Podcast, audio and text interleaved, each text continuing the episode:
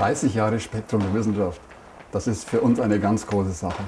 Wissenschaft in diesen drei Jahrzehnten war spannender als je zuvor. Und wir berichten darüber. Vor drei Jahrzehnten, 1978, wurde in Deutschland die deutsche Ausgabe von Scientific American gegründet. Ein großes populärwissenschaftliches Wissenschaftsmagazin aus den USA, das seit 150 Jahren schon existiert.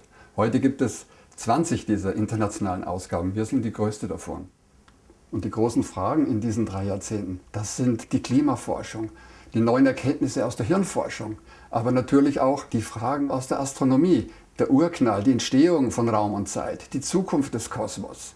Und all diese Fragen haben wir in unserem Jubiläumsheft gebündelt und mit prominenten Autoren aus der Wissenschaft besetzt. Und es sind die Wissenschaftler, die uns hier eine Art Vision zeigen, was die nächsten 30 Jahre die Wissenschaft und unser wissenschaftliches Weltbild bewegen wird. Was ist das Besondere an Spektrum der Wissenschaft?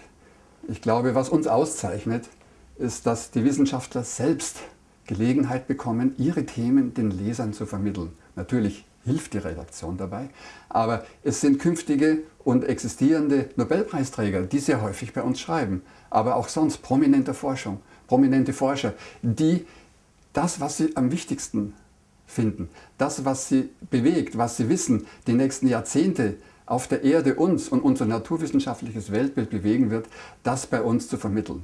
Insofern bekommt der Leser durch uns ein Fenster in die Wissenschaft.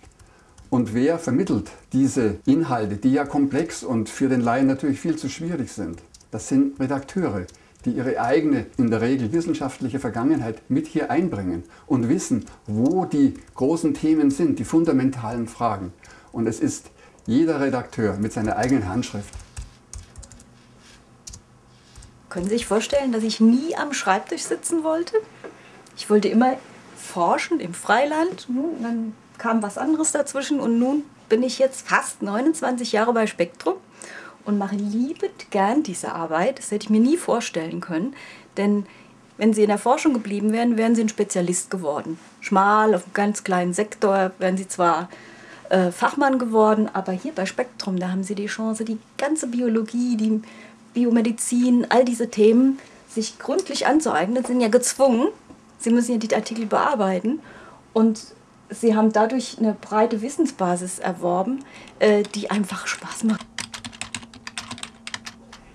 Ja, ich bin der Dinosaurier in der Redaktion, das heißt also der dienstälteste Redakteur. Ich bin schon äh, gut ein Jahr nach dem Start von Spektrum dazugekommen.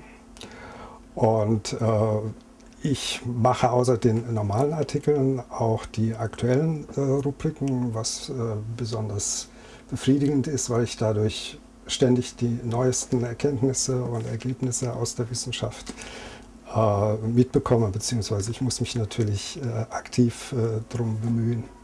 Aber das äh, befriedigt doch sehr meine Neugier. Und ich hoffe, dass ich davon auch ein bisschen was an meine, an meine Leser mitteilen kann.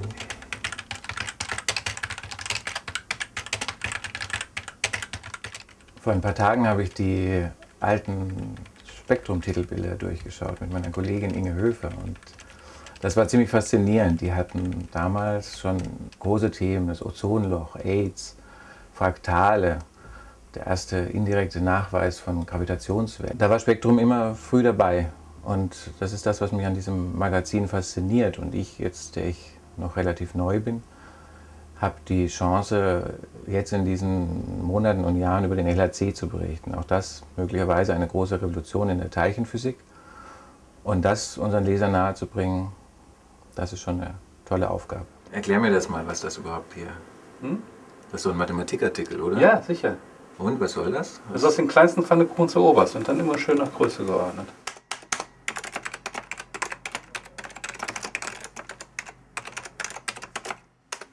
Ich bin der Vertreter von dem Fach, vor dem die meisten Leute äh, entsetzliche Angst haben oder fürchterlichen Ekel empfinden, nämlich die Mathematik. Mir persönlich sind Angst und Ekel vor der Mathematik eher fremd.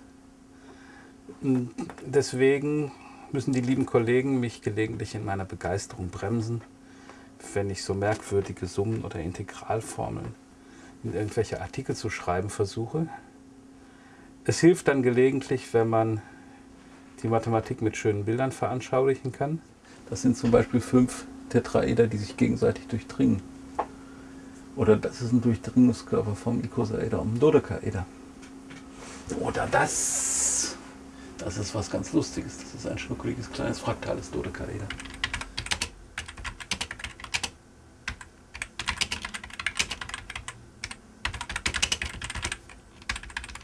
ich habe mich immer schon für Naturwissenschaften interessiert und auch für Geschichte und Archäologie. Das war so als Kind mein Hobby. Das ist natürlich schwierig im Beruf zu verbinden und hier, das ist einfach toll, habe ich die einmalige Chance dazu. Ich beschäftige mich mal mit Nanotechnik und dann am nächsten Tag vielleicht wieder mit den alten Phöniziern. Und das gefällt mir sehr gut.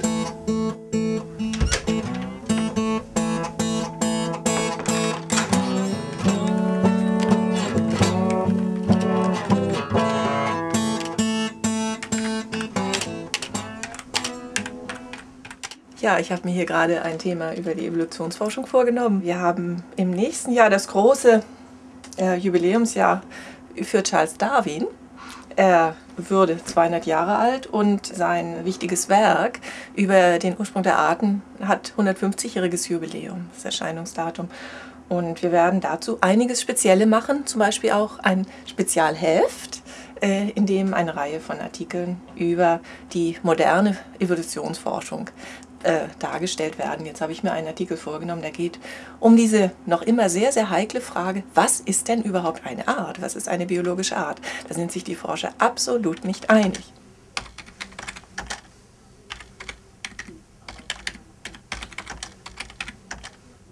Als Schüler entdeckte ich zwei Menschen, die für mich ein Vorbild wurden. Das war Franz Kafka und Albert Einstein.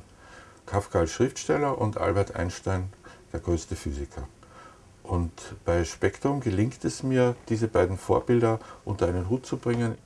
Ich äh, schreibe, was mir gefällt und es hat mit Physik zu tun oder auch mit anderen Themen aus der Wissenschaft. Und das zu vermitteln, macht mir großen Spaß.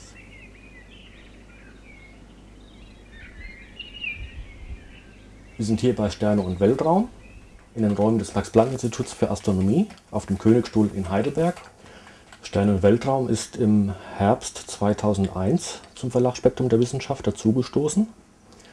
Die Zeitschrift ist aber selbst älter als Spektrum der Wissenschaft. Sie ist nämlich schon im April 1962 gegründet worden.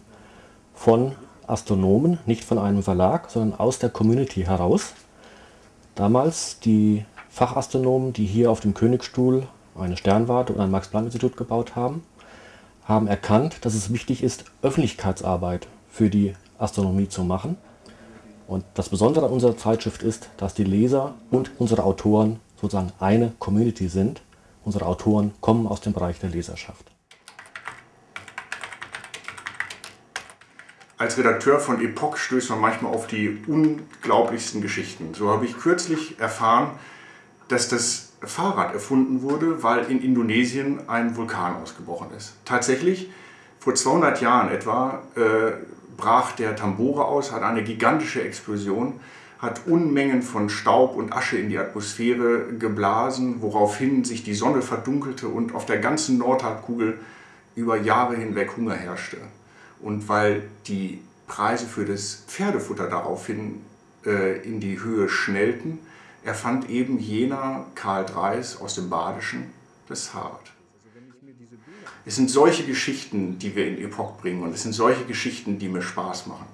Lesen, staunen und Spaß haben an der Geschichte. Gehirn und Geist ist der bislang größte Exportschlager, den wir hier bei Spektrum der Wissenschaft ähm, entwickelt haben. Gibt es mittlerweile in fast zehn verschiedenen Ländern, darunter auch so große Länder wie Brasilien oder die USA, also auch über Europa hinaus. Wir machen ein interdisziplinäres Magazin, von der naturwissenschaftlichen Seite auf das Gehirn schauen, von der menschlichen Seite sozusagen auf die Psyche schauen. Das heißt, bei uns schreiben Psychologen, Hirnforscher, Mediziner, manchmal ein KI-Forscher, manchmal ein Philosoph.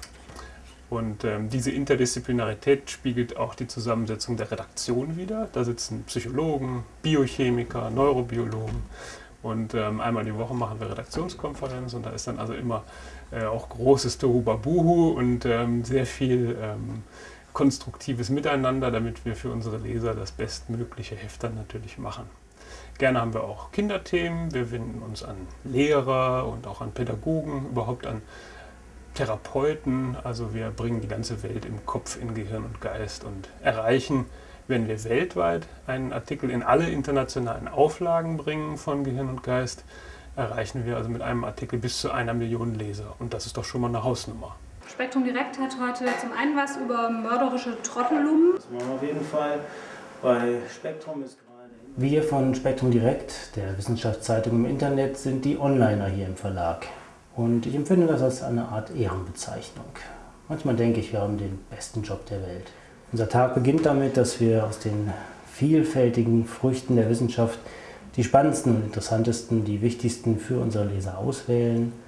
Und dann steigt man für ein paar Stunden tief in eine bestimmte Materie ein, telefoniert vielleicht noch mit dem Forscher und sucht weiterführende Informationen. Und am Ende steht dann ein Beitrag, der sehr aktuell vielleicht ein bisschen mehr Wissen in die Welt trägt. Wir Online sitzen nicht den ganzen Tag äh, anonym und still vor unserem Computer, sondern wir tauschen uns den ganzen Tag aus mit unseren Kollegen, aber auch mit den Lesern, die sehr schnell, sehr intensiv auf unsere Beiträge reagieren.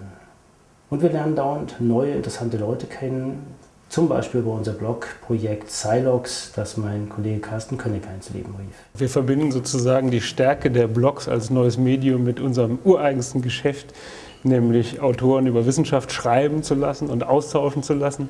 Etwa 60 hochinteressante Autoren, Wissenschaftler und Journalisten tummeln sich bereits jetzt auf www.silux.de. Aber egal, mit welchen Medien wir über Wissenschaft berichten, der Verlag wäre nichts ohne seine hochkarätigen Mitarbeiter, bei denen ich mich hier herzlich bedanken möchte. Und auch Sie, liebe Leser, auch an Sie einen herzlichen Dank. Ich lade Sie ein, auch die künftigen Jahre mit uns am Abenteuer Wissenschaft teilzunehmen.